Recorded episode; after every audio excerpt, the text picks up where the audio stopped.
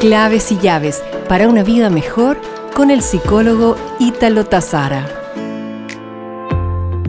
El rencor. ¿Cuán infeliz nos hace? Por eso se dice que el resentimiento es el sentimiento del esclavo, pues quien lo siente está anclado en la rabia y afán de venganza, mientras la otra parte está feliz.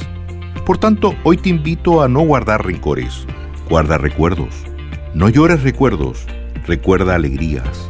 No vivas del pasado, aprovecha el presente. Prepara el mañana, tú puedes y debes. Escoge el rol de tu vida.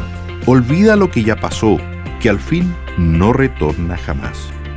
Haz la dieta de la alegría, una sonrisa cada mañana, un agradecimiento al final del día. Nos reencontraremos pronto con más claves y llaves para una vida mejor.